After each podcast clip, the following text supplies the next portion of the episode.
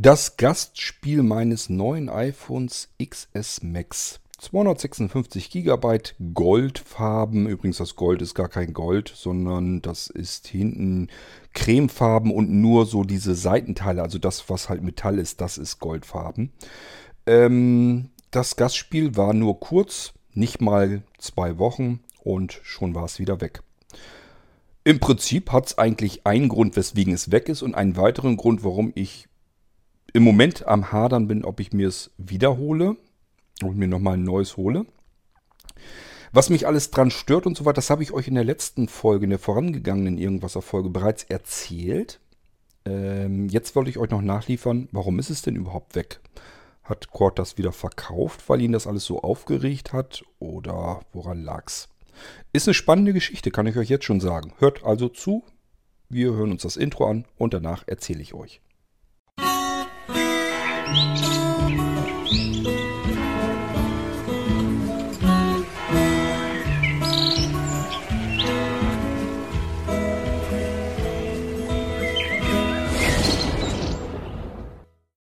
Zunächst mal noch zwei Sachen, die ich in der letzten Folge vergessen habe. Also bei diesen Gegenüberstellungen, was ich gut finde am XS und was ich schlecht finde am XS.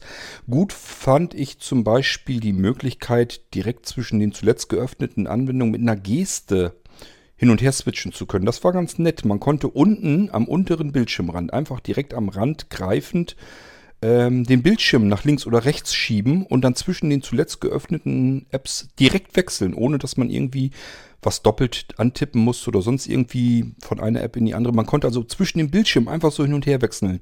Das war fast schon so ein bisschen Windows-Feeling, also wo man unten einfach in die Taskleiste reinklickt, in das Bild, was man gerade, also in das Programm sozusagen, das man gerade nach vorne holen will. Ähm, das war ganz angenehm. Das hatte zum Nachteil, dass man am unteren Rand ständig diesen kleinen hässlichen Streifen drin hatte. Das heißt, Apple hat sich gedacht, damit die Leute einfach wissen, dass da was ist zum Anfassen, blenden wir unten einfach so, so breit wie oben diese Nase ist, so hässlich in dem Bildschirm, äh, blenden wir unten am unteren Rand des Bildschirms eben einfach auch so eine kleine Nase ein, dann ins Display eingeblendet. Also die ist nur so ein paar Millimeter äh, dick, vielleicht zwei Millimeter, so ist ganz dünn ähm, wenn ich meinen Bildschirm invertiert hatte, dann ist diese Nase unten weiß. Das heißt, ich habe einen schwarzen Bildschirm unten mit diesem weißen Streifen ständig drin. Ich sag ja, das ist alles, also designtechnisch ist das unter aller Sau, was, was Apple da abgeliefert hat. Echt eine Katastrophe.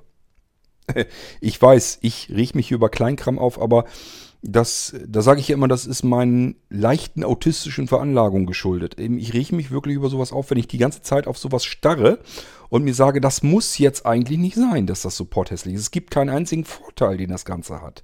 Dass ich den Bildschirm unten am unteren Rand äh, durchwischen kann, links, rechts. Es reicht, wenn ich das weiß. Dafür brauche ich unten keinen weißen Balken, keinen hässlichen. Beziehungsweise wird er wahrscheinlich schwarz sein, wenn ich den Bildschirm nicht invertiert habe. Also was das soll, ist mir schleierhaft. Es ist einfach nur potthässlich und ich weiß es einfach nicht, was der Mist soll. Aber gut, gehen wir mal weg von dem ganzen Designkrempel. Die meisten von euch werden sich dafür sowieso nicht interessieren. Die einen interessiert es nicht, weil sie sich sagen, Hauptsache das Ding funktioniert, wie es aussieht, ist mir eigentlich Schnurzpiepe. Und die nächsten sagen sich, ich kann eh nichts sehen, ob da unten ein weißer Balken ist oder nicht, interessiert mich nicht. Und ob oben eine Nase ist oder nicht, interessiert mich auch nicht. Also die meisten von euch werden sich an solchen Kleinkram gar nicht stören. Mich riecht's auf. Dafür bin ich einfach noch nicht blind genug, als dass ich das nicht sehen kann und dass mich das dann nicht ärgert. So, ähm, was nachteilig ist am, am neuen iPhone ist, ich habe mir einen Akku gekauft äh, mit diesem QI-Standard. Ich glaube, das habe ich euch auch in der 774 schon erzählt. Ähm, das Schöne ist, ich kann diesen Akku einfach hinten an das iPhone dran drücken. Ich muss das iPhone ja eh in der Hand halten. Naja, müssen eigentlich nicht, aber gut. Ich halte es in der Hand in der linken. Und da ist ja das Mikrofon dran, wenn ich aufnehme. Und so wie jetzt auch mein iPhone, die Batterie ist unter 20% gegangen. Äh, ich würde jetzt diese Folge hier gar nicht angefangen sein, weil dann ist das iPhone ratzfatz die Batterie runter. Ähm, ja, hier kann ich jetzt aber einen Akku, einen externen Akku dran halten und das iPhone lädt obwohl ich jetzt keine weitere Strippe irgendwie dran habe. Ich brauche keine QI-Halterung vom Netzteil aus. sondern ich kann überall, wo ich gehe und stehe, eben den Akku hinten dran halten einfach nur und das Gerät lädt und kann gleichzeitig das Mikrofon mit Strom versorgen und ich kann aufnehmen, während der Akku geladen wird. Klingt erstmal total fantastisch, ist auch total cool. Funktioniert am jetzigen Gerät, mein iPhone 8 Plus, wunderbar. Das heißt, ich habe eben geguckt, im Hintergrund, ich nehme auf und gleichzeitig wird das Mikrofon mit Strom versorgt und gleichzeitig lädt das iPhone seinen Akku über diesen externen Akku. Obwohl keine Strippe dazwischen ist, geht ja nicht, weil am Lightning-Anschluss ist das Mikrofon eingestöpselt. Am XS Max hat es nicht funktioniert. Das ist mir erst gar nicht aufgefallen. Ich habe da den Akku dran gehalten ja, kriege Symbol, Akku lädt und bin dann angefangen mit der Aufnahme, habe mich gewundert, warum der Akku trotzdem leerer geworden ist, bis ich gemerkt habe, äh, während ich ähm, Opinion gestartet habe, lädt er gar nicht. Also irgendwie in dem Moment, wo er sagt, ich muss hier irgendwie noch ein, äh, ein Mikrofon mit versorgen, funktioniert das Laden von dem externen Akku nicht. Also diese ganze Geschichte, die ich jetzt gerade hier am 8 Plus sehr schätze und sehr mag und auch benutze und auch gebrauchen kann. Nämlich, dass ich aufnehmen kann, egal wie der Akku gerade am iPhone direkt ist. Ich kann einfach einen zweiten externen Akku einfach hinten dran halten an den Rücken und dann lädt das Ding. Das geht am XS Max nicht, hat nicht funktioniert. Also auch noch so eine Geschichte, die nicht gut ist. So, jetzt will ich euch aber nicht länger auf die Folter spannen. Was ist denn passiert, dass das XS Max jetzt weg ist? Ist es mir runtergefallen? Nein, so schlimm gehe ich mit meinen iPhones auch nicht um. Die sind schon recht behutsam versorgt und ähm, ich kann nur sagen, zum Glück hatte ich noch keinen Apple Care Plus drauf. Das hatte ich die nächste Zeit mal vor. Man hat, glaube ich, 60 oder sogar 90 Tage Zeit, ab Kauf des neuen iPhones Apple Care Plus dazu zu buchen. Kostet fürs XS Max, glaube ich, 230 Euro. Ist also auch kein Pappenstiel für eine Versicherung. Wäre mir in dem Fall das Ganze aber wert gewesen. Ich habe euch ja erzählt, ich rechne damit, dass der seitliche Seitentaster rechts an der Seite ausleiert, weil ich ihn mehrere hundert Mal am Tag bedienen muss. Ich muss ihn immer ständig drücken und dann leiert das Ding aus. Und da habe ich keinen Bock drauf. Ich will das dann. Ich weiß also im Voraus schon, der ist nach einem Jahr fertig mit der Welt, dann will ich ihn austauschen. Dann möchte ich das Gerät austauschen können. Damit Apple das anstandslos macht, muss ich dieses Apple Care Plus drauf buchen. Lohnt sich aber, weil ich kriege dann ein nagelneues Gerät zurück und äh, das Problem habe ich dann nach diesen ein, zwei Jahren, die ich das iPhone benutzen will, eben nicht. Ich, wenn ich das jetzt wieder abstoßen will, muss ich nicht sagen, das ist übrigens jetzt total schäbig ausgeleiert, die Taste hat nur einen bestimmten Druckpunkt, äh, wenn du drauf drückst und sowas. Das will ich eigentlich alles gar nicht, sondern wenn ich das iPhone irgendwann mal verkaufen will, möchte ich zumindest ein ordentliches, sauberes, anständiges Gerät in die Hand drücken können. Und dafür ist dieses Apple Care Plus immer ganz gut. Da kann ich einfach sagen, Leute, das war Murks mit eurer Seitentaste, die ist komplett ausgeleiert. Ich will, krieg von euch ein neues Gerät. So, und das klappt dann reibungslos, wenn man Apple Care Plus dazu gebucht hat. Ansonsten war das Gerät natürlich noch tiptop in Ordnung. Also ich habe da nichts mitgemacht. Was ist denn passiert? Gut, das war also vorgestern. Genau, vorgestern ist es passiert. Ich sitze hier im Wohnzimmer, bin am Arbeiten, nebenbei mit dem iPad, richte Rechner ein und ähm, bastel was rum. Nebenbei habe ich Musik am Laufen und es klingelt an der Haustür. Normalerweise ist es so, dass ich nicht immer an die Haustür gehe. Das hat folgenden Grund. Äh, es ist mir ein bisschen zu oft passiert, dass ich an die Haustür gegangen ist und irgendwelche Vollpfosten davor waren, wollten mir irgendwas andrehen. Also irgendwelche Leute äh, latschen hier durch die Straßen, ähm, wollen mir irgendwie Telefonverträge, Versicherungen andrehen oder irgendeinen Scheiß und das nervt einfach alles völlig. Dann gibt es welche, die wollen vielleicht irgendwie, was weiß ich, für irgendwas sammeln, kommen mit ihrer Spendendose rum und ähm, ich kann die Leute ja nicht sehen. Ich weiß nicht, was die von mir wollen. Ab und zu, dann hast du mal jemanden vom Nabu davor, die wollen noch nicht mal Geld haben oder so. Dem würde ich ja vielleicht sogar eben 5 Euro in der Hand drücken, vielleicht.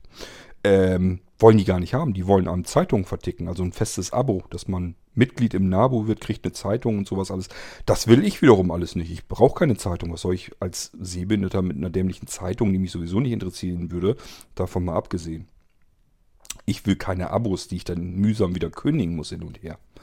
Also hat das so weit geführt, dass mir das irgendwann mal zu doof wurde und dann ich gar einfach gar nicht mehr ähm, an die Haustür immer gehe. Es hängt davon ab. Manchmal denke ich mir, okay, es geht nicht anders. ist nämlich dann, wenn ich zum Beispiel so wie in diesem Fall Musik relativ laut anhabe, dann hört man ja draußen, wenn man vor der Haustür steht, da ist jemand. Das hört man dann. Und wenn ich dann nicht an die Haustür gehe, dann denke ich mir mal, ja, die müssen sich ja auch verarscht vorkommen. Also, was mache ich? Ich gehe dann zumindest eben an die Haustür. Aber wenn ich mich gerade leise verhalte, dass hier nichts weiter läuft, kein Krach ist, dann könnte es ja durchaus sein. Also, Anja fährt mit dem Auto zur Arbeit. Das Auto steht also nicht bei uns auf dem Hof, ist also keiner da. Wenn jemand hier klingelt, muss er davon ausgehen, okay, hier ist keiner zu Hause. Dann fühlt er sich nicht verarscht. Darum geht es mir eigentlich nur. So, in diesem Fall hatte ich Musik an. Draußen hat es geklingelt. Ich wusste, ja, wenn die nicht ganz schwerhörig sind, dann haben die es ja mitgekriegt, dass hier jemand ist. Geh mal lieber hin, ist ja sonst auch ein bisschen doof. Wer stand draußen vor der Tür? Unsere beiden Dorfsheriffs, unsere Polizisten, ob sie mal eben reinkommen könnten. Ähm, man kriegt dann erstmal so ein bisschen Schock, aber die sind gleich, haben gleich in die richtige Richtung. Also, was natürlich eine absolute Katastrophe wäre. Ich habe einen riesen Schiss davor, dass sowas mal passiert, so eine Situation, und die einem sagen wollen, eigentlich im Prinzip, wir müssen mal eben zu ihnen reinkommen, setzen Sie sich mal hin. Es ist was zum Beispiel mit ihrer Frau passiert, dass sie einen Unfall gehabt hat oder sowas. So passieren solche Geschichten, die fangen ja immer so an, dass zwei Polizisten vor der Haustür stehen und mal eben rein möchten, weil man das eben vor der Haustür nicht besprechen kann. Also das ist immer so natürlich die absolute Katastrophe, vor der man dann Angst hat. Zum Glück kennen die sich da vermutlich auch so. so. Der Hauptpolizist hat also gleich gesagt, ist nichts Schlimmes, aber sie äh, machen doch viel im Internet. So äh, drückte er sich aus. Ich sagte, ja, ja, können wir mal eben reinkommen. So, dann sind die beiden reingekommen. Ich habe gesagt, ja, hier, Esszimmer, können Sie sich eben hinsetzen. Und äh, dann haben die gesagt, haben Sie sich vor kurzem ein neues iPhone gekauft? Ich sage, ja ja, so wie es aussieht, ähm, müssen wir das beschlagnahmen. Das ist Diebesgut, das ist ein gestohlenes iPhone. Ähm, ich könnte jetzt zeigen, dass ich mitwirke, dann würde ich als Zeuge vernommen werden. Wenn ich nicht mitwirke, dann könnte auch der Verdacht im Raum stehen, dass ich mich der Hehlerei schuldig mache. Ich habe gedacht, was erzählt er mir denn jetzt? Jetzt geht es ja wohl ab hier. Man muss dazu wissen, wo habe ich denn dieses iPhone XS Max gekauft? Da gehen wir vielleicht mal zuerst drauf ein. Was habe ich gemacht? Ich habe erst bei Apple geguckt. Mache ich meistens so. Ich lasse mir die Geräte direkt ganz gerne eigentlich von Apple schicken. Da stand drin, XS Max, so wie ich es haben wollte, ähm, Lieferzeit zwei Wochen, 14 Tage stand da was drin. Und dann dachte ich, oh, geht das denn nicht schneller, meine Güte? Dann dachte ich, gut, es gibt ja auch Händler auf der eBay-Plattform. Also habe ich bei eBay geschaut und da gibt es auch genügend Händler. Das iPhone ist da sogar ein bisschen günstiger. Nicht viel, bringt nicht, wer weiß wie viel. Guten Huni ist auch Geld, klar, logisch. Also es war ein 100er billiger. War ein riesengroßer Händler bei eBay, ein eBay-zertifizierter eBay Plus-Verkäufer. Also ein Anbieter, 100% Kundenzufriedenheit bei rund 30.000 Transaktionen. Also, ich hatte einen offensichtlich großen Händler dort, der 30.000 Verkäufe gemacht hat. Alle Kunden, 100%, sind zufrieden mit ihm. Er ist eBay-zertifizierter Händler. Also da kann man gar nichts mehr falsch machen. Natürlich geguckt, dass man mit PayPal bezahlen kann, damit ähm, ich den Käuferschutz habe. Und ich habe gedacht, ja, ganz normaler, riesengroßer Händler, bei dem du jetzt das iPhone direkt nagelneu bestellen kannst. Dann brauchst du nicht diese 14 Tage bei Apple warten. Hast sogar noch einen Huni gespart und alles ist gut. So, das ging auch tatsächlich wunderbar. Hat, war alles vorbildlich. Ich hatte, ähm, also es war direkt vor dem Wochenende habe ich, glaube ich, das ähm, iPhone gekauft. Also nicht ersteigert oder so, sondern richtig ganz normal gekauft über die Plattform eBay bei einem riesengroßen Händler, bei dem alles tipptopp war. Vorbildlich, besser geht's nicht. also mir kann keiner erzählen, wenn ein Händler 30.000 Verkäufer hat, zu 100% Zufriedenheit und zertifiziert ist von eBay, der wird ja gesondert kontrolliert und so weiter. Käuferschutz, alles drin. Also besser kann man so einen Deal eigentlich gar nicht über die Bühne bringen, denke ich. Da war also wirklich nichts, wo man irgendwie hätte denken können, das kommt mir aber komisch vor. Und der Preis war jetzt auch nicht irgendwie, dass das Telefon irgendwie 500 oder 600 Euro gekostet. Da hätte ich mir natürlich auch gesagt, was ist das denn? Das kann ja nicht sein. Wo kommt das iPhone denn her? Das war ein 100er billiger. Das kann schnell passieren, weil Apple selbst eigentlich immer ein bisschen teurer ist als die Händler, wo man es dann auch kaufen kann. Da kann man mal eben schnell einen 100er sparen. War nichts Ungewöhnliches. Es gab viele Händler, die das Ding 100 Euro billiger hatten. Gab auch noch billigere. Davon mal abgesehen. Bloß dieser hier, der konnte es neu sofort liefern, in der Größe, wie ich es haben wollte. Und hatte eben 100% Zufriedenheit bei 30.000 Transaktionen. Super, alles klar. War für mich ganz klar, kein Problem, bei dem kaufst du jetzt das iPhone. So, das habe ich gemacht direkt vorm Wochenende. Äh, ich glaube auf äh, Freitagabends oder so. Und am Montag ist das dann auch wirklich verschickt worden und kam zwei Tage später hier bei mir an. Alles völlig in Ordnung. Ver Gerät war prima verpackt, alles gar kein Problem. Alles wunderbar vorbildlich über die Bühne gegangen. Dann braucht man ja, jedenfalls in meinem Fall, wenn diese 256 GB ganz gut belegt sind, also zur Hälfte habe ich es belegt ungefähr, ähm, braucht das iPhone rund zwei Tage, bis es fix und fertig eingerichtet ist.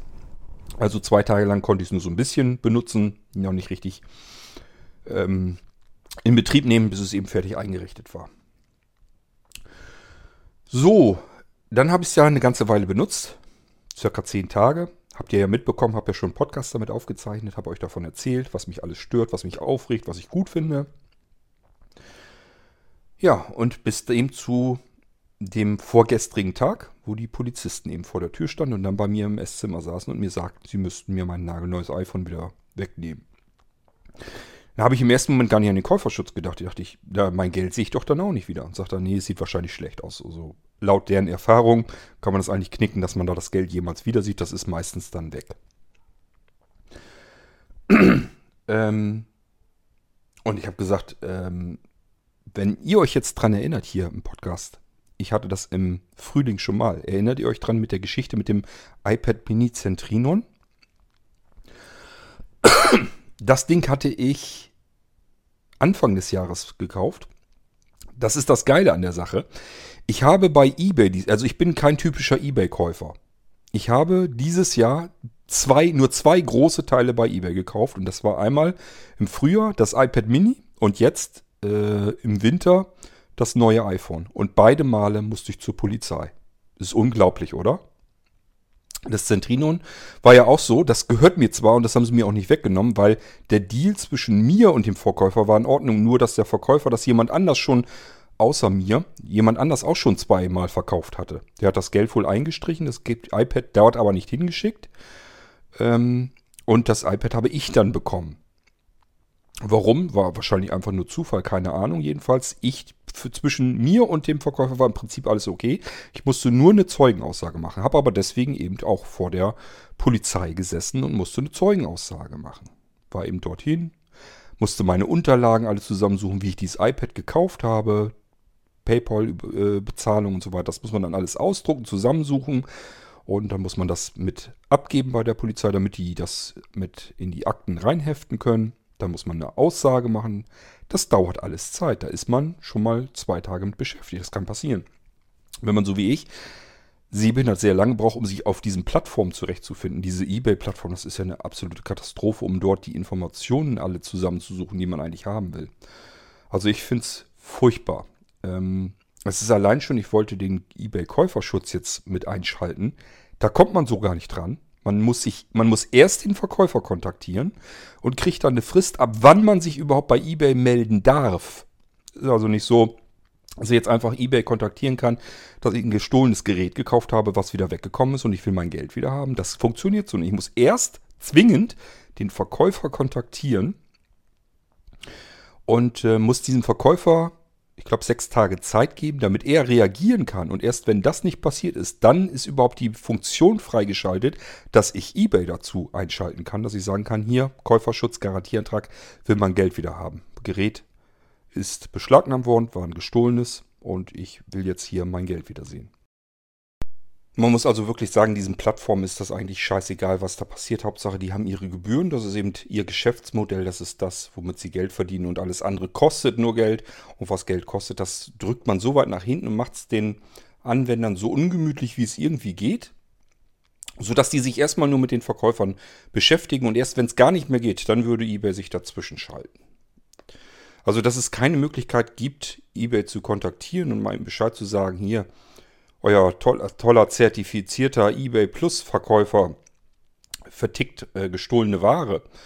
Äh, die Möglichkeit gibt es gar nicht. Da wird auch nirgendwo, wenn ihr in, den, in der Hilfe oder so irgendwo sucht, den Fall gibt es überhaupt nicht. Man kann nicht bei eBay sagen, ich habe gestohlene Ware äh, geliefert bekommen. Das, ja, gibt es gar nicht eBay weiß scheinbar gar nichts davon, dass das eventuell. Ich behaupte mittlerweile, dass das ein Hauptumschlagsplatz ist. Ähm, sowohl Amazon Marketplace, da fällt es mir jedenfalls auch mal wieder auf, genauso wie bei eBay, dass alles, was irgendwie kriminelle Energie hat, versucht dort seinen Scheiß drüber zu verticken und Leute über den Tisch zu ziehen. Man kann alles Mögliche tun, um da nicht drauf reinzufallen. Das habe ich aber ja auch gemacht. Habe ich euch ja eben erzählt. dass solche Händler hättet ihr auch genommen. Da hättet ihr ganz klar auch was gekauft. Überlegt doch mal, ihr habt Käuferschutz von eBay mit drin, also PayPal-Zahlung. Ihr habt einen zertifizierten eBay Plus Händler, den eBay sich also genau zur Brust genommen hat, alles kontrolliert hat und gesagt hat, da geht alles mit rechten Dingen zu. Ist ein vorbildlicher Verkäufer. Ähm, der hat 30.000 Sachen über eBay verkauft und jeder einzelne Kunde dieser 30.000 Artikel, die verkauft wurden, ist mit seiner Lieferung zufrieden. 100 Prozent, das hat sonst eigentlich niemand. Das habe ich auch nicht davon mal abgesehen. Ähm, gibt immer Leute, die irgendwie was zu quaken oder zu meckern haben, keine Frage. Das ist aber äh, eigentlich normal. Ähm, dieser Verkäufer war jedenfalls, hat alles vorbildlich gemacht und ich habe dort gekauft und trotzdem bin ich auf die Schnauze gefallen. Gut, gehen wir wieder zurück. Also ich hab, wollte euch bloß erzählen, woher ich das iPhone gekauft habe und warum. Eben weil es sofort verfügbar war, weil ähm, ich zusätzlichen Käuferschutz hatte, weil es eben sofort, ja, ich sage ja sofort lieferbar war. Ähm, es war noch günstiger auch noch. Also alles nur Vorteile und für mich ganz klar kein Problem. Jetzt sind wir wieder vorgestern, wo die beiden Polizisten hier im Esszimmer saßen haben sich dann also hingesetzt und ähm, der eine jüngere Polizist hat auch gleich mein iPhone auf dem Sofa liegen gesehen. Hat gesagt, oh, ich sehe schon. Hat das dann geholt. Ja, und dann haben die beiden geguckt, die E-Mail verglichen. Das ist also die unmittelbare Identifikationsnummer des Gerätes, jedes ähm, Mobilfunkgerät. Also sei es jetzt ob iPad oder iPhone oder so, die haben alle eine eindeutige Nummer, so eine, ja, so eine Art Seriennummer. Das nennt man E-Mai und die kann man mit einer Codeingabe über die Zifferntastatur im Telefonteil kann man diese E-Mail angezeigt bekommen und dann gucken die einfach nur nach, welches Gerät wurde als gestohlen gemeldet und die E-Mail stimmt überein. Wie sind die denn überhaupt bis zu mir vor die Haustür gekommen? Es geht mittlerweile total super einfach. Ähm, das iPhone, was ich gekauft hatte, war also ursprünglich gestohlen, das äh, war schon mal ganz klar. Was ist passiert? Das habe ich natürlich auch alles dann schon gleich mit erfahren, ganz einfach.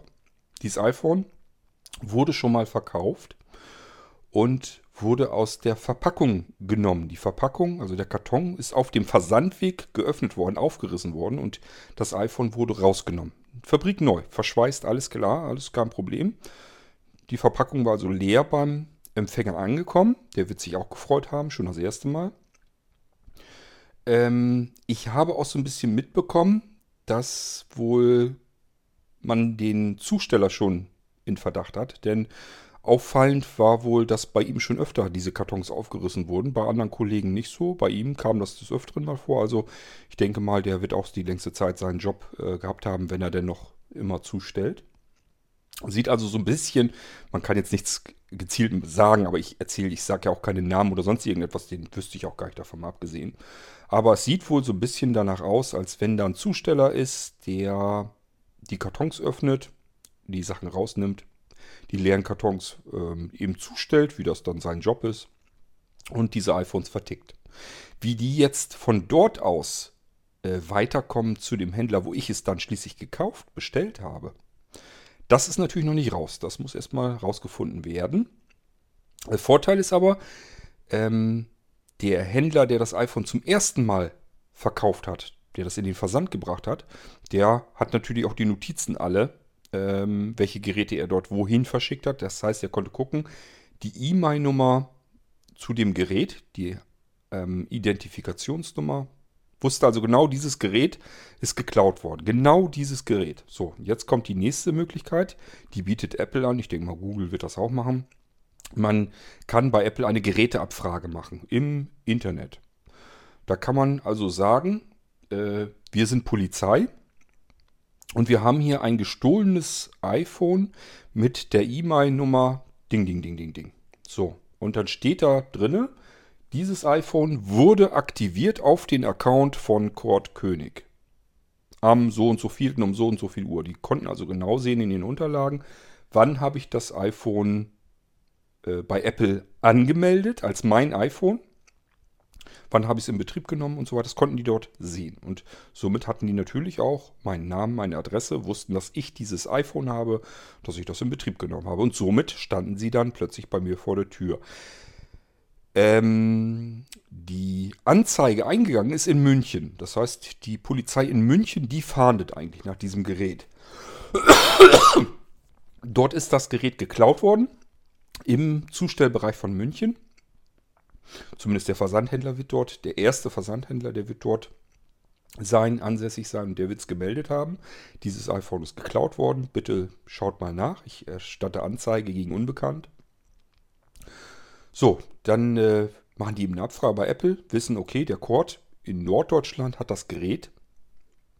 dann ähm, informiert München sozusagen hier in Rethem die Polizei, sagen hier bei euch vor Ort ist jemand, der hat ein geklautes Gerät kassiert das mal bitte eben ein. Dann, dann müssen wir erstmal klären, was der damit zu tun hat. Nehmt da Zeugenaussage äh, oder beziehungsweise wenn ihr merkt, der hat da irgendwas mit zu tun, dann ähm, ist er eventuell auch Beschuldigter. Das hätte durchaus passieren können. Beispielsweise, ich habe den äh, Polizisten ja auch gefragt, wann ich denn ganz klar unter Verdacht gekommen wäre. Weil für mich ist das so fernab, dass ich unter Verdacht stehen könnte, dass ich damit was zu tun haben könnte, dass ich der Hehlerei angeschuldigt werde. Äh, das war für mich komplett unvorstellbar. Und da hat er gesagt, ja, da kann man schnell mit reinrutschen. Denn erstmal ist man Hehler, wenn man gestohlene Ware ankauft, die muss man nicht wieder verkaufen, man ist in dem Moment Hehler. Wenn man gestohlene Ware ankauft und ähm, zumindest davon ausgehen kann oder annehmen kann, dass dieses Gerät mit einer relativ guten Wahrscheinlichkeit sogar gestohlen sein könnte, dann ist man Hehler und wird auch beschuldigt. Dann ist, sitzt man also nicht als Zeuge eventuell vor Gericht, sondern als Beschuldigter, als Hehler. Das ist strafbar. Man begeht eine Strafhandlung und kann dann ganz schnell äh, ja, sich vor dem Richter wiederfinden. Ähm, das wäre dann passiert, wenn ich zum Beispiel dieses Gerät, was ja jetzt 1300 Euro gekostet hat, wenn ich das ähm, bei eBay zum Beispiel jetzt für 300 Euro oder so gekriegt hätte. Dann hätten die gesagt, das kann man glaubhaft keinem erzählen, dass man weiß, so ein Gerät kostet 1300 Euro ähm, und du hast es für 300 gekauft, dass ein Gerät nicht auf wunderliche Weise nagelneu 1000 Euro verlieren kann, ohne dass da irgend irgendwelche Nachteile. Das ist ganz einfach ganz klar, das kann nur, da kann irgendwas nicht mit stimmen. Und schon ist man Hehler. Das heißt, man hat eigentlich nur ein Schnäppchen machen wollen und ist dann Hehler, weil es einfach, weil jeder mit einem gesunden Menschenverstand einfach sagen muss, das kann so nicht sein, das kann nicht angehen, dass man das so billig kriegen kann. Und äh, somit hat sich das dann erledigt, man ist dann eben Beschuldigter. So, ich habe aber natürlich zum einen nachweisen können, dass ich da eigentlich fast einen ganz normalen Preis für bezahlt habe. Und zum zweiten, ähm, was dann eben auch wichtig ist, ich habe von vornherein natürlich gleich mitgearbeitet. Das heißt, ich habe, äh, während die noch hier war, habe ich ähm, gleich gesagt, okay, ich mache das iPhone eben so weit fertig, dass ihr es mitnehmen könnt. Die haben, der ältere Polizist, weil der mich ja nun kannte, hat er gesagt, ja, er kann das verstehen, dass das jetzt bei mir vielleicht ein bisschen länger dauert, dass ich meine Daten da platt machen möchte. Er sagt, er darf es nicht. Er würde es eventuell, würde es mir hier lassen, dass ich es dann ihm morgen bringen würde. Ähm, aber eigentlich darf er es nicht. Ähm, ich wollte ihn in die Zwickmühle auch gar nicht erst bringen. Ich habe gesagt, ja, es kann jetzt eben einen Moment dauern, ich muss mal eben gucken. Aber letzten Endes ist es ja nur dieses Inhalte und Zurücksetzen. Inhalte löschen und zurücksetzen. Und ähm, dann konnten wir allerdings die blöde SIM-Karte da nicht gleich rauskriegen. weil ich keine passende SIM-Nadel äh, zur Hand hatte. Ich habe auch gesagt, die Verpackung, das muss ich alles erst suchen. Ich weiß nicht, kann ich als Blinder mal eben irgendwo gucken. Ich habe die nicht zu einer Stelle, eine Stelle hingelegt, wo ich sie, wo ich weiß, dass ich es dort hingelegt habe. Das müsste ich erst suchen. Die würde ich ihm dann nachbringen. Das iPhone könnte er da ja schon mal mitnehmen. So, ähm, die SIM-Karte haben wir so nicht gleich rausgekriegt, aber gesagt, ja, wir kommen ja diese Woche noch vorbei. Ich mache mal eine Zeugenaussage, bringe die Unterlagen mit und dann kann ich dann ja die SIM-Karte rausnehmen und nehme die dann mit. So, dann habe ich, ähm, Anja war äh, unterwegs und als sie wiederkam, habe ich erstmal die Geschichte alle erzählt. Habe ich gesagt, ähm, wann hast du denn frei? Und dann hatte sie den nächsten Tag, also gestern hatte sie sozusagen frei. Ich gesagt, prima, äh, dann fahren wir gleich hin. Ich habe die Sachen schon ausgedruckt, fertig, habe schon alles zusammengesucht. Habe die Verpackung schon gesucht, gefunden. Es war alles noch nagelneu drin, ist ja nichts gebraucht worden. Ich benutze das ja alles immer nicht. Netzteil, die Ohrenstöpsel und so weiter, das ist alles so, wie es. Ich nehme nur immer das Gerät raus, mache die Verpackung gleich wieder zu. Und ähm, deswegen wenn ich mit dem Gerät anständig umgehe, dann kann ich das Teil eigentlich als neuwertig so wieder anbieten. Die, das Zubehör ist überhaupt gar nicht in Beschlag genommen worden, ist nie benutzt worden. Und das iPhone muss man nur gucken, dass es eben anständig aussieht oder eben austauschen am Ende. Dann kann man das Gerät wirklich wie ein neues Gerät eigentlich wieder an den nächsten Besitzer abgeben. Ja, ähm, ich habe also dann die Verpackung gefunden, rausgesucht. Ich habe die Unterlagen zusammengesucht, ausgedruckt und dann sind wir gestern damit wieder zur Polizeiwache hin, gestern Morgen. Und ich habe gesagt, ob er gerade zufällig Zeit hat, weil Anja jetzt eben heute frei hat, sonst wird es nämlich schwierig werden. Die restlichen Tage der Woche muss Anja arbeiten.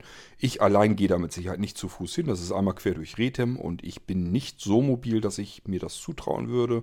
Jedenfalls zumindest nicht gerne. Es muss ja nicht sein. Und äh, so sind wir da gestern hingefahren. Ich habe meine Unterlagen mitgenommen, die Verpackung ihm gegeben, habe dann meine SIM-Karte bei ihm am Tisch rausgenommen. Und ähm, ja, dann haben wir das Gerät, habe ich ihm dann vernünftig eingepackt, habe gesagt, so kann der nächste quasi neu kriegen. Soll sich freuen, dass ich noch keine Schrammen reingezogen habe. Also ganz viel Verlust macht er sicherlich nicht, aber letzten Endes ist es eigentlich kein Neugerät mehr. Es ist aus der Verpackung rausgenommen worden, die Verpackung ist geöffnet. Also der wird sich so oder so ärgern, der Händler, der das dann wieder kriegt. Aber immerhin hat er das gestohlene Gerät jetzt wieder gekriegt. Also hat ihm das schon was gebracht, dass er eine Anzeige erstattet. Bei solchen Sachen ist eigentlich ganz gut, wenn man A, und das ist mein Tipp an euch, schreibt euch die E-Mail-Nummer auf. Also, ähm, nie verkehrt. Ich vermute mal, wenn ihr euer Gerät angemeldet habt, dann weiß Apple zumindest auch die E-Mail-Nummer. Also äh, wenn das Gerät schon angemeldet ist bei euch im Apple-Account, müsste eigentlich Apple jederzeit rauskriegen können, das ist das Gerät. Und ähm, jetzt können wir gucken, wo ist das in die Finger des Nächsten gekommen. Wenn euch das geklaut wird, das müsste eigentlich dann rauszufinden sein. Wenn ihr ganz sicher gehen wollt und wollt gleich eurer Polizei äh, einen Zettel geben mit der eindeutigen Identifikation, dann schreibt euch die E-Mail-Nummer eures Gerätes ab. Die steht in den Einstellungen drin. Ich sage, man kann aber auch äh, einen Code in die Zifferntastatur eingeben dann wird es im Display auch angezeigt. Und die eben abschreiben oder wenn ihr das auf dem Display sowieso schon steht, macht es euch einfach, macht einen Screenshot, also ein Bildschirmfoto bei den ähm, alten Geräten mit Home-Knopf. Home-Knopf drücken zeitgleich zusammen mit dem Standby-Taster, ähm, also dem Taster oben drauf oder rechts an der Seite und zusammen mit dem Home-Knopf, dann macht er einen Screenshot. Oder wenn ihr keinen Home-Knopf habt, dann einfach lauter Taste zusammen mit dem Standby-Knopf drücken. Dann wird auch ein Bildschirmfoto gemacht des aktuellen Bildschirms, den ihr dort gerade seht. Dann müsst ihr euch nur noch das so weit hinbiegen, dass die E-Mail-Nummer angezeigt wird. Dann braucht ihr nichts abzutippen und habt trotzdem die E-Mail-Nummer gespeichert. ja, ähm, das ist also mein Tipp dazu, damit, wenn euch das euer Gerät mal gestohlen wird oder verloren geht, damit es gleich ordnungsgemäß zugewiesen werden kann. So, ähm, ja, dann waren wir so gestern zu den, zur Polizei. Ich habe dort noch meine Zeugenaussage gemacht, habe das alles so geschildert, so ähnlich wie ich euch das jetzt ja auch geschildert habe, dass ich eben diesen, bei diesem Händler gekauft habe und aus welchen Gründen ich das dort gekauft habe und dass dort einfach nicht daraus hervorging, dass ich da ein gestohlenes iPhone würde bekommen können. Das ist ein ganz normaler Preis gewesen, ein ganz normaler Handel, ein ganz normaler großer Händler. Äh, Im Gegenteil, war sogar vorbildlich, wie er sich verhalten hat. Eigentlich ähm, kein Grund, misstrauisch zu sein. Ja, so wurde ich dann eben als Zeuge vernommen. Und ähm, ich habe natürlich, habe ich euch ja erzählt, eBay direkt kann man zu dem Zeitpunkt noch nicht kontaktieren. Man muss sich erst an den Verkäufer wenden. Das habe ich dann auch gemacht und habe gesagt, ähm, wenn er das Gerät auch nicht wissentlich als gestohlenes Gerät weiterverkauft hat, davon muss man ja ausgehen bei 30.000 Transaktionen, die zu 100% zufrieden sind, das schien ein vorbildlicher Großhändler zu sein, großer Händler zumindest. Also da deutete nichts darauf hin, dass er irgendwelche krummen Geschäfte machte. Deswegen habe ich mich getraut, ihm, zu, ihm Bescheid zu sagen, äh, dass mir das iPhone eben einkassiert wurde. Und ähm, ja, wenn er sich dessen auch nicht bewusst war, dass er ein geklautes Gerät verkauft hat, also sich zum einen darauf einstellen muss, dass die Polizei bei ihm halt auch bald auftaucht. Und zum Zweiten äh, habe ich gesagt, wie es jetzt aussieht, ob ich den Käuferschutz bemühen soll bei eBay oder ob er sich selbst drum kümmern will. So, habe ich von ihm auch gleich eine Antwort schon gekriegt. Das heißt, er hat gesagt, das wäre jetzt, äh, also zum einen wird ihm das sehr leid tun, dass ich diese Probleme jetzt gehabt habe. Zum Zweiten, er kann das gar nicht glauben, dass er mir ein geklautes Gerät verkauft hat. Also wissentlich sowieso nicht. Er hat das auch wohl von einem anderen Händler irgendwie eingekauft, hatte auch eine Eingangsrechnung dafür. Sieht eigentlich auch alles ganz normal aus. Also man muss im Prinzip jetzt diese ganze Schlange weiter zurückgehen, bis man dann zu dem hingekommen ist, äh, der das Ding quasi geklaut hat. Ich denke mal, dass man, wenn man die Schlange wirklich bis zum Schluss durchgehen kann, und ähm, es gibt nur die eine Möglichkeit für jemanden, der dazwischen hängt, so wie der Händler, dieser große Händler, von dem ich das iPhone habe. Der kann jetzt eigentlich sich selbst nur seinen eigenen Kopf nur dadurch retten, indem er sagt, hier, ich habe dieses Gerät ganz ordnungsgemäß bei diesem Händler eingekauft. Wendet euch an den. Ich kann nichts dafür, ich bin kein Hehler. Faktisch natürlich schon. Ich habe gestohlene Ware angekauft, ohne mein Wissen und ist auch natürlich genauso weiterverkauft, ohne mein Wissen. Nichtsdestotrotz ist er in dem Moment ein Hehler faktisch. Ähm, aber er ist eben selbst, wusste davon nicht. Und das kann man sich eben nur reinwaschen, indem man mitarbeitet und sagt, ich habe das von dem und demjenigen, hier habe ich eine Eingangsrechnung davon, könnt ihr gucken. Und dann muss man eben immer so weitergehen, bis man dann irgendwann den einen hat, der eventuell das Gerät geklaut hat. Das ist dann der Idealfall. Und wenn das dann zufällig noch der Zusteller ist, wo ähm, das Gerät verloren ging, wo die Verpackung aufgerissen ist, dann hat derjenige natürlich ein riesengroßes Problem. Der ist nicht nur seinen Arbeitsplatz los, sondern ja, wird wahrscheinlich auch noch wegen Hehlerei und Diebstahl und was da alles dazu gehört, eben ähm, verklagt. Ähm. Der Verkäufer, von dem ich das Gerät jedenfalls habe, hat dann gesagt, natürlich kümmert er sich drum. Es wäre gar kein Thema, es soll mein Schaden jetzt auch nicht sein. Ihm täte das Ganze leid und entweder würde er zusehen, dass das Geld eben zurückkommt oder aber er würde mir das iPhone austauschen. Allerdings hat er nur noch Geräte mit 64 GB. Das heißt, das bringt mir überhaupt nichts, nützt mir nichts. Ich bin im Moment gar nicht in der Situation, dass ich darüber nachdenken müsste, will ich jetzt das iPhone wieder haben, also ein Austauschgerät, oder aber will ich das Geld zurück? Weil er hat nur 64 GB Geräte, die nützen mir nichts. Würde mein Backup nicht draufpassen. Ich brauche mehr Platz. Somit äh, hat das keinen Zweck. Ich werde von ihm also so wie es aussieht. Im Moment werde ich das Geld zurückbekommen. Ich muss nur das Sicherstellungsprotokoll haben. Das hatte der Polizist gestern noch nicht fertig, weil er nicht damit gerechnet hat, dass wir so schnell dort auftauchen und ihm die Unterlagen und alles geben. Und deswegen hatte er das noch nicht fertig. Das schmeißt er mir heute noch im Briefkasten, dann habe ich es da, kann es einscannen und dann gebe ich das dem Anbieter, dem Verkäufer, wo ich mein iPhone her habe. Und dann wollen wir mal sehen. Ich hoffe nur, dass das nicht einfach Pay, äh, PayPal nur so zurücküberweist, denn dann habe ich noch das Problem, äh, PayPal nimmt sehr hohe Gebühren.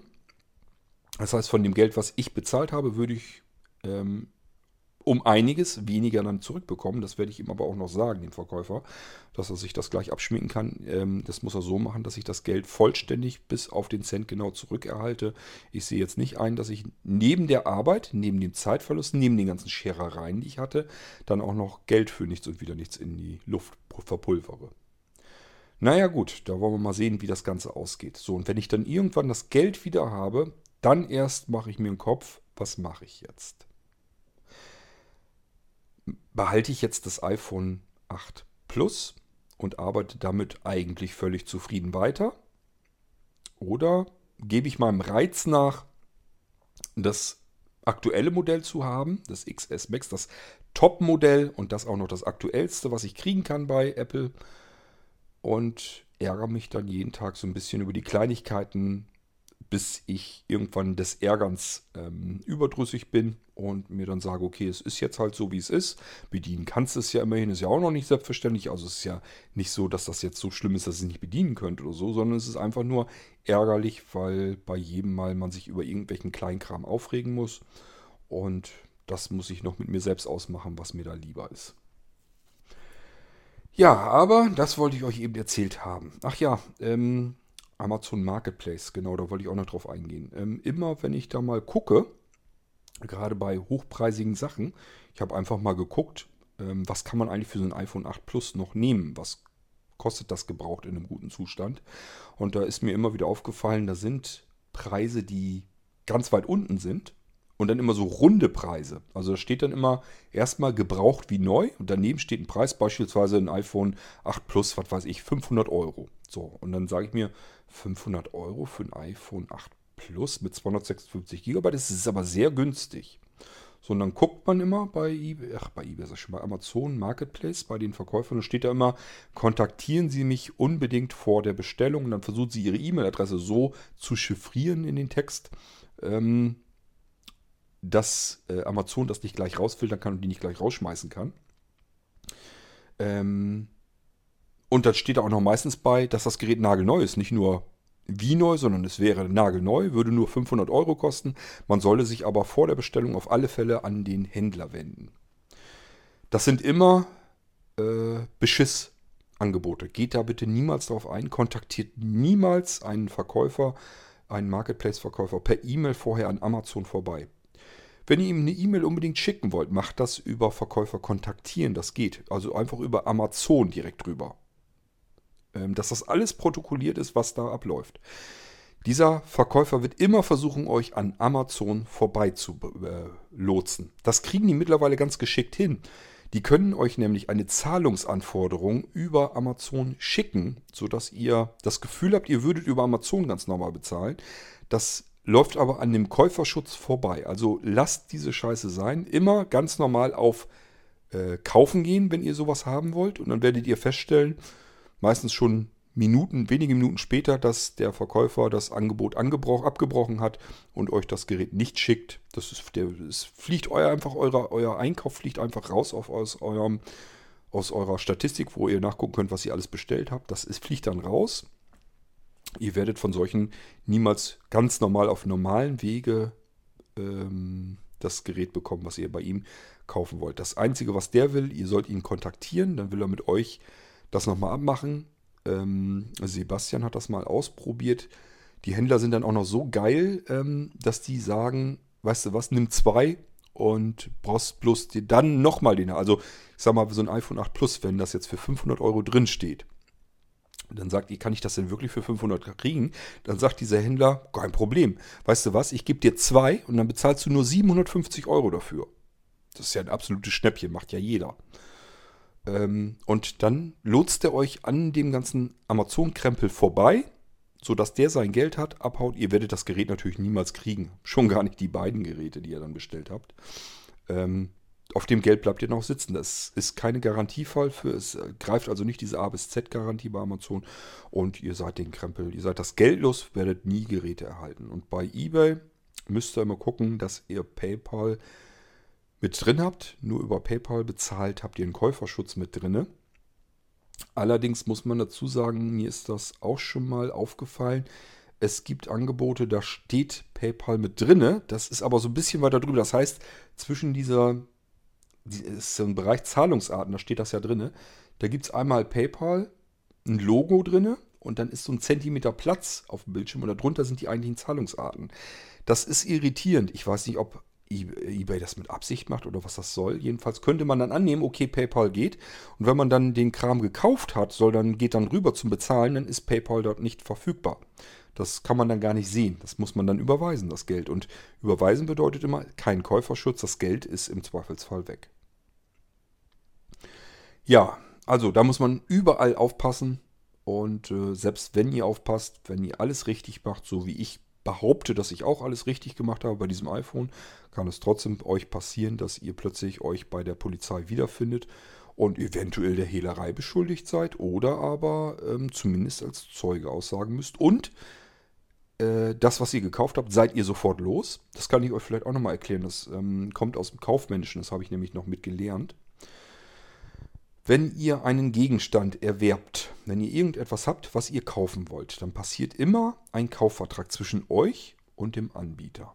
Egal, ob das mündlich ist, ob schriftlich ist, äh, auch wenn ihr über Marketplace oder eBay oder sowas, der Verkäufer hat ein Angebot gemacht und dadurch, dass ihr es bestellt, seid ihr mit ihm einen Kaufvertrag eingegangen. Ihm gehört das, das ist jetzt das Wichtige. Er ist nicht Besitzer, sondern er ist Eigentümer der Sache. Er hat die rechtlichen Eigentumsverhältnisse, die hat er auf seiner Seite. Ihm gehört das Teil, was ihr haben wollt.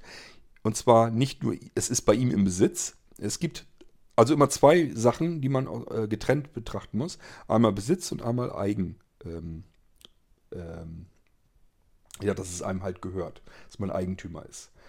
Ähm, bei der Ausbildung hat man uns das versucht zu erklären anhand eines Autos. Wenn ich mir bei einem Kumpel ein Auto leihe und bin damit unterwegs, dann bin ich Besitzer dieses Autos. Jetzt würdet ihr wahrscheinlich denken, Moment mal, du hast es dir doch nur geliehen, macht nichts. Ich bin in dem Moment Besitzer dieses Autos. Ich besitze dieses Auto. Es ist in meiner Verfügungsgewalt sozusagen. Eigentümer bleibt aber mein Kumpel, bei dem ich es mir geliehen, äh, geliehen habe. Der ist der Eigentümer des Autos, ich bin in dem Moment der Besitzer.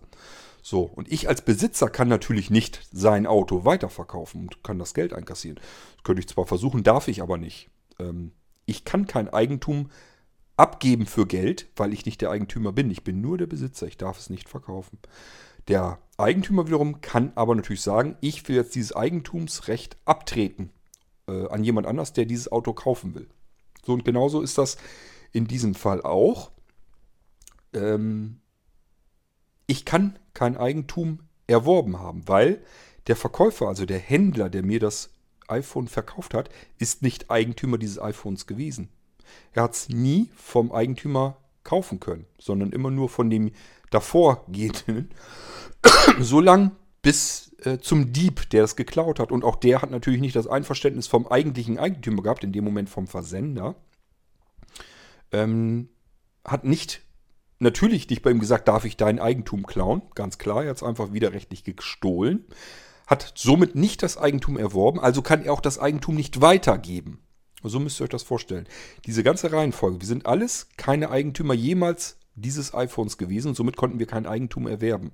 Deswegen bringt es auch gar nichts rumzunölen oder rumzuheulen, wenn äh, die Polizei bei euch steht und das wieder einkassieren will.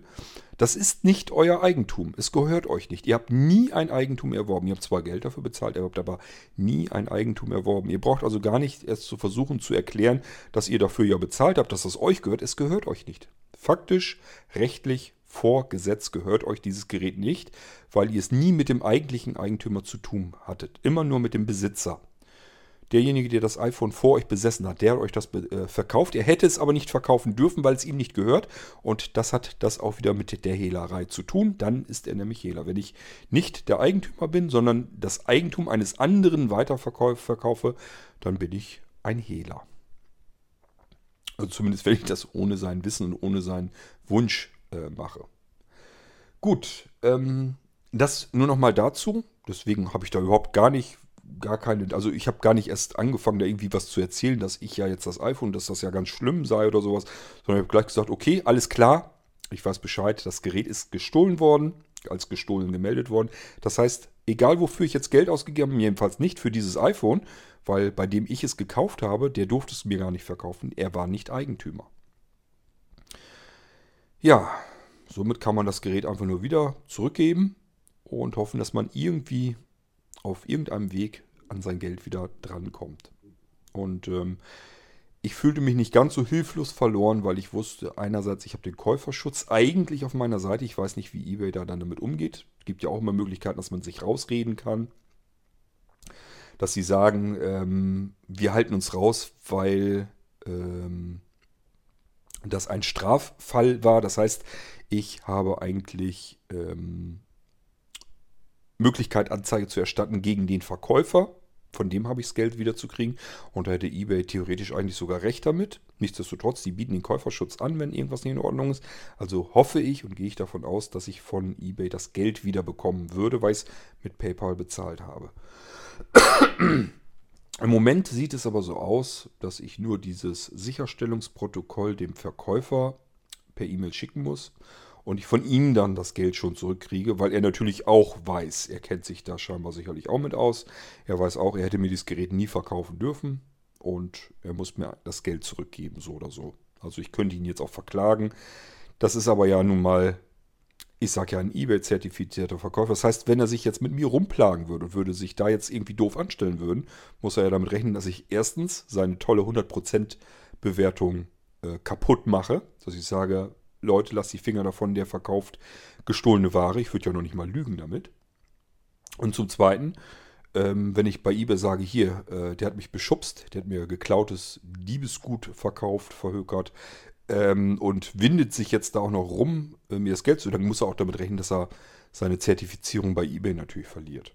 Das heißt, alles das, was ihn jetzt sehr seriös erscheinen lässt, weswegen ich auch bei ihm eingekauft habe, würde er verlieren, wenn er sich jetzt irgendwie äh, doof anstellen würde und sagen würde, ja, ist jetzt nicht mein Problem, sieh zu, wie du an, an dein Geld rangeht. Deswegen rechne ich damit, dass der sich eben nicht so blöd anstellen wird, ähm, weil letzten Endes das Geld muss er sowieso irgendwie wieder zurückzahlen. Und dann würde ich es an seiner Stelle jedenfalls vorbildlich freiwill, äh, freiwillig tun, damit ich ähm, alles andere, was ich mir schwer und mühsam erarbeitet habe, nämlich diese 100% Zufriedenheit und dass ich zertifizierter Verkäufer bin, soweit, das würde ich dann alles nicht aufs Spiel stellen, ähm, der will ja auch noch weiter anbieten bei eBay und weiter verkaufen. Das kann der alles nicht gebrauchen. Schlechte Pl äh, Publicity. Ja, wollen wir mal gucken, ähm, wann und wie und von wem ich das Geld wiedersehe. Und wenn ich das dann habe, dann ist für mich die nächste interessante Frage, kaufe ich mir das iPhone XS Max erneut? Oder sage ich, da hast du dich jetzt eigentlich so viel drüber aufgeregt und es sind nur so wenig Vorteile an dem Ding, dass du eigentlich keinen Bock mehr hast, das Ding noch zu haben, haben zu wollen, so rum. Tja, das ist das, was ich noch nicht weiß. Ähm, Im Moment sieht es also so aus, dass ich noch zu genervt bin von dem XS Max, das ich hier hatte, als dass ich es wieder haben wollte. Ich weiß aber nicht, wie es aussieht, wenn ich das Geld wieder kriege. Und ich habe es dann da. Und wahrscheinlich, ich kenne mich, dieser Reiz, das Aktuelle zu haben zu wollen, das Neue und sich zu sagen, sich das schön zu reden, sich einzureden, da gewöhnst du dich schon dran. Irgendwann, ich bin also wirklich gedanklich so weit vorangeschritten, dass ich sage, mir sage, dieses Face ID, um das Telefon zu entsperren, das kann man ja auch abschalten. Komplett. Also so, dass ich weder Code-Eingabe machen muss, noch Face ID, das heißt komplett ungeschütztes iPhone ähm, hätte. So wie ich mein allererstes iPhone hatte. Ich habe früher, als ich die ersten 1, 2, 3 iPhones hatte, habe ich keine Codesperre genommen, weil mir es viel zu mühsam wäre, da jedes Mal den Code einzutippen. Ich sage mir dann, normalerweise ist es so, dass ich das iPhone immer direkt am Mann habe, immer bei mir. Ich habe es immer in meiner Quergürteltasche. Ähm, wenn ich irgendwo in der Menschenmenge oder so bin, dann stecke ich es mir dann auch so weg, dass man es da auch nicht mal eben so rausnehmen kann. Oder ich habe eben Pullover und Jacke und so weit drüber und ähm, passt dann auf, wer mir zu nahe kommt und so weiter. Das heißt, in der Menschenmenge habe ich zum Glück dieses Gefühl, dass ich mich eigentlich normalerweise nicht ablenken lasse, sondern immer mit dem Kopf dabei bin, du bist hier jetzt gerade im dichten Gedränge, jetzt pass mal auf deinen Kram auf. Weil ich mache mir immer bewusst, hier sind jetzt viele Menschen um mich herum. Es könnte jetzt sein, dass mich hier irgendjemand anrempelt oder so und mir irgendwas klauen will. Ähm, ich weiß nicht, ob das normal ist, ob das bei jedem so ist. Bei mir ist das jedenfalls so. Überall, wo mehrere Menschen um mich um zu sind, die ich nicht kenne, passiert sofort dieses, dieser Schutzmechanismus. Pass auf deinen Kram hier auf. Steck das eventuell in die Hoseninnentaschen, so dass da keiner so einfach dran rumfingern kann, ohne dass du dahinter kommst. Ja, ähm, ob ich mir also das XS Max dann wiederhole, kann ich euch noch nicht sagen. Wenn, bin ich am überlegen, ob ich mir das Goldene wiederhole, weil dieses cremefarbene, also ich mochte es jetzt nicht so gerne leiden. Anja meinte, es sieht viel freundlicher aus als dieses fürchterliche Schwarz immer. Ich habe sonst immer die normalen, diese Space, Grey, äh, Space grauen Geräte, die schwarzen, weil ich einfach schwarz am schicksten finde. Ähm, ich mag einfach keinen Bunt, das habe ich euch aber ja auch schon im Irgendwas ein paar Mal erzählt. Und ähm, ja, mal sehen. Ich weiß es wirklich noch nicht. Ich bin im Moment wirklich eins zu eins auf Kippe, ob ich ein neues iPhone nehme oder nicht. Ich vermute aber mal fast, dass selbst wenn ich mir das hole, dass ich das iPhone 8 Plus, so wie es eigentlich ursprünglich vorhatte, dass ich es weitergebe, dass ich es dann sicherheitshalber aber noch behalte.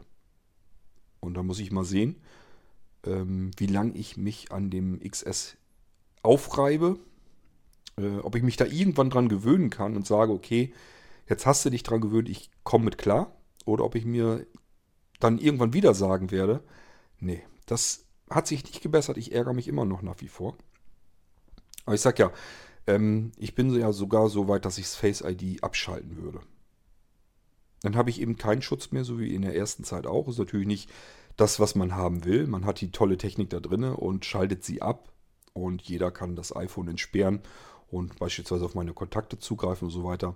Ähm, es ist allerdings nicht so, dass ich das iPhone wirklich irgendwo einfach auf den Tisch hinlege und liegen lasse oder sonst irgendwie. Ich habe es immer wirklich entweder in der Hand oder aber in meiner Tasche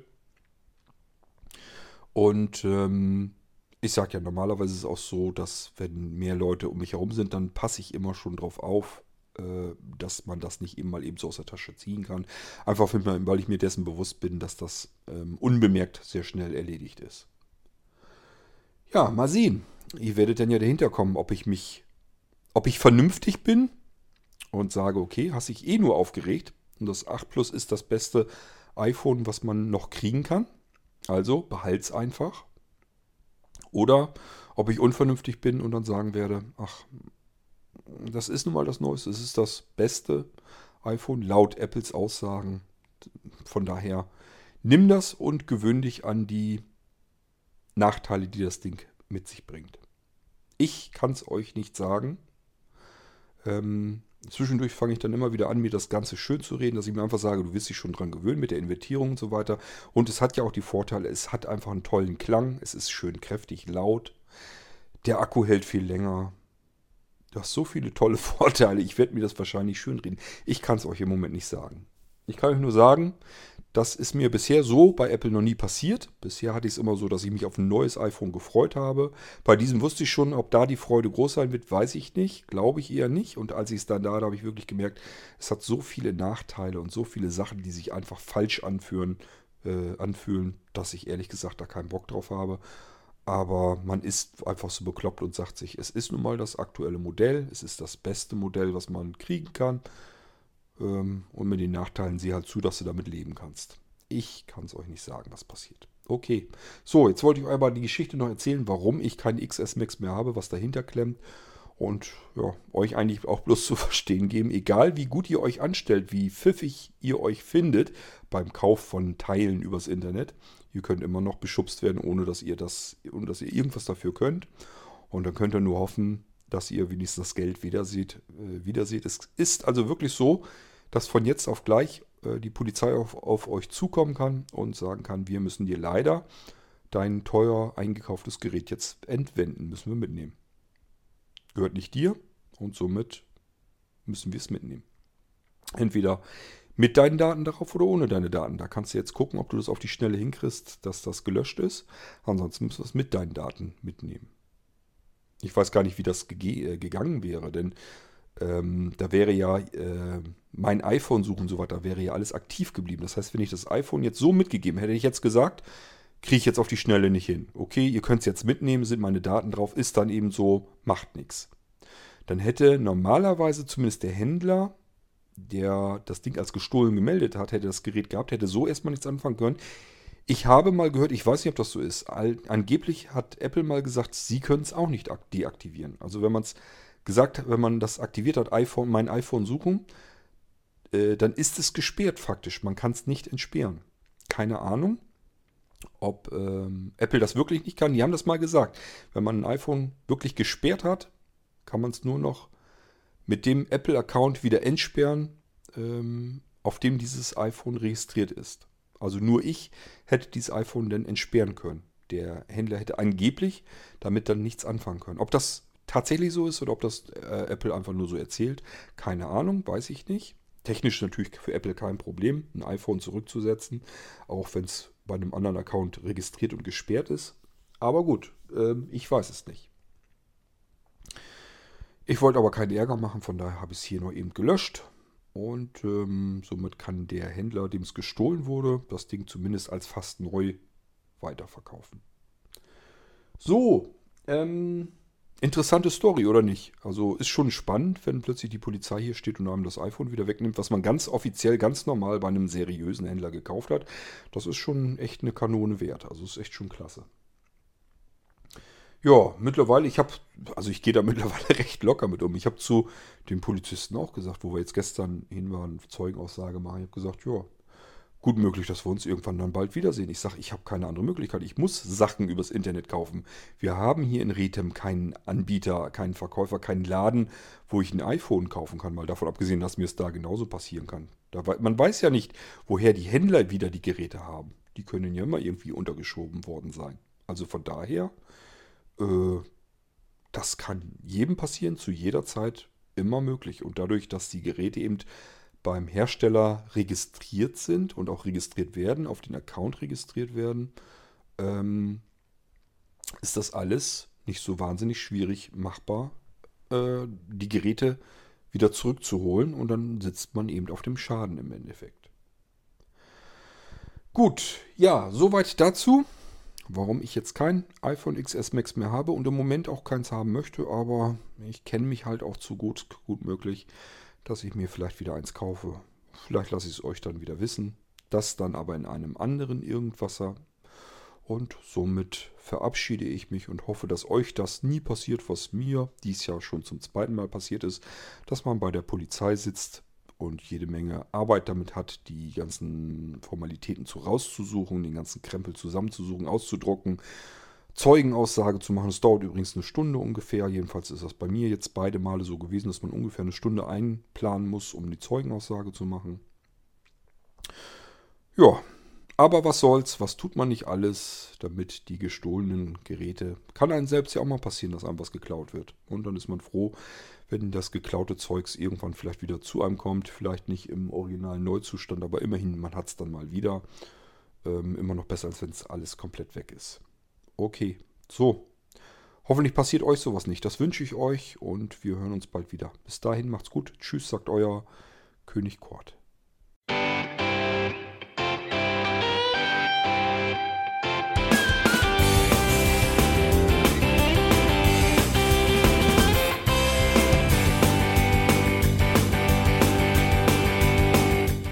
Das war Irgendwasser von Blinzeln.